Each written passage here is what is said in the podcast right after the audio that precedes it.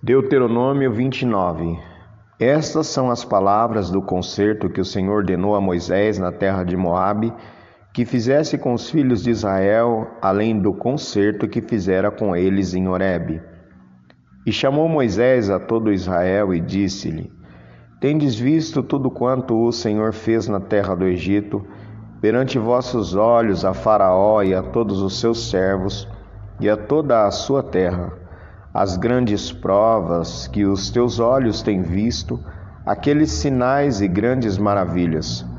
Porém, não vos tem dado o Senhor um coração para entender, nem olhos para ver, nem ouvidos para ouvir, até o dia de hoje. E quarenta anos vos fiz andar pelo deserto não se envelheceram sobre vós as vossas vestes, nem se envelheceu no teu pé o teu sapato. Pão não comestes, e vinho e bebida forte não bebestes, para que soubesseis que eu sou o Senhor vosso Deus. Vindo vós, pois, a este lugar, Seom, rei de Esbom, Liog, rei de Bazã, nos saíram ao encontro a peleja e nos e nós os ferimos. E tomamos a sua terra e a demos por herança aos Rubenitas e aos Gaditas e à meia tribo Mana, dos Manassitas. Guardai, pois, as palavras deste concerto e cumpri-as para que prospereis em tudo quanto fizerdes. Vós todos estáis hoje perante o Senhor vosso Deus. Os cabeças de vossas tribos, vossos anciãos, os vossos oficiais, todo homem de Israel, os vossos meninos, as vossas mulheres e o estrangeiro que está no meio do teu arraial, desde o rachador da tua lenha até o tirador da tua água, para que entres no concerto do Senhor teu Deus e no seu juramento que o Senhor teu Deus hoje faz contigo, para que hoje te confirme por seu povo e ele te seja ti por Deus como te tem dito e como jurou a teus pais Abraão, Isaque e Jacó. E não somente convosco faço este concerto e este juramento, mas com aquele que hoje está aqui em pé conosco, perante o Senhor nosso Deus, e com aquele que hoje não está aqui conosco.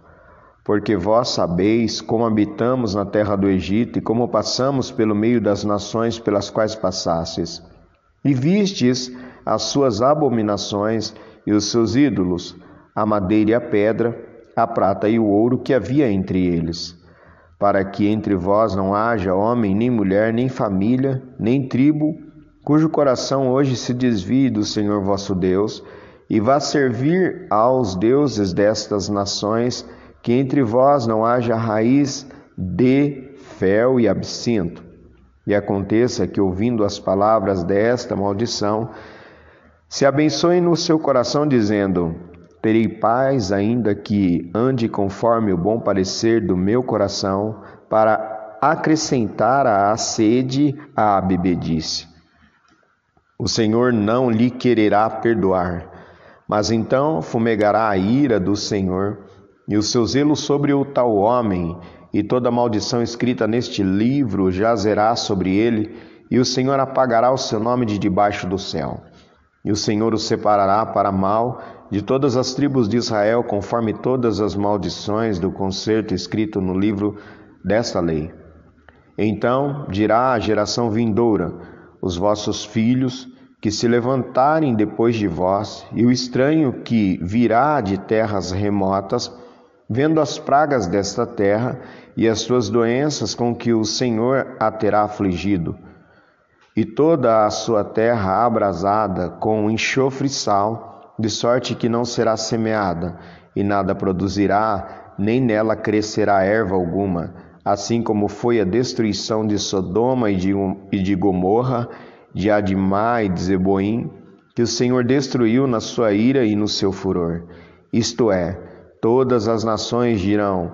Por que fez o Senhor assim com esta terra? Qual foi a causa do furor desta tão grande ira?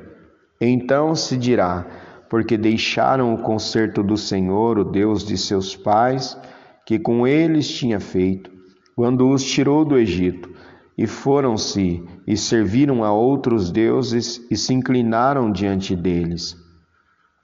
Deuses que os não conheceram, e nenhum dos quais ele lhes tinha dado, pelo que a ira do Senhor se acendeu contra esta terra para trazer sobre ela toda a maldição que está escrita neste livro. E o Senhor os tirou da sua terra com ira e com indignação e com grande furor, e os lançou em outra terra, como neste dia se vê.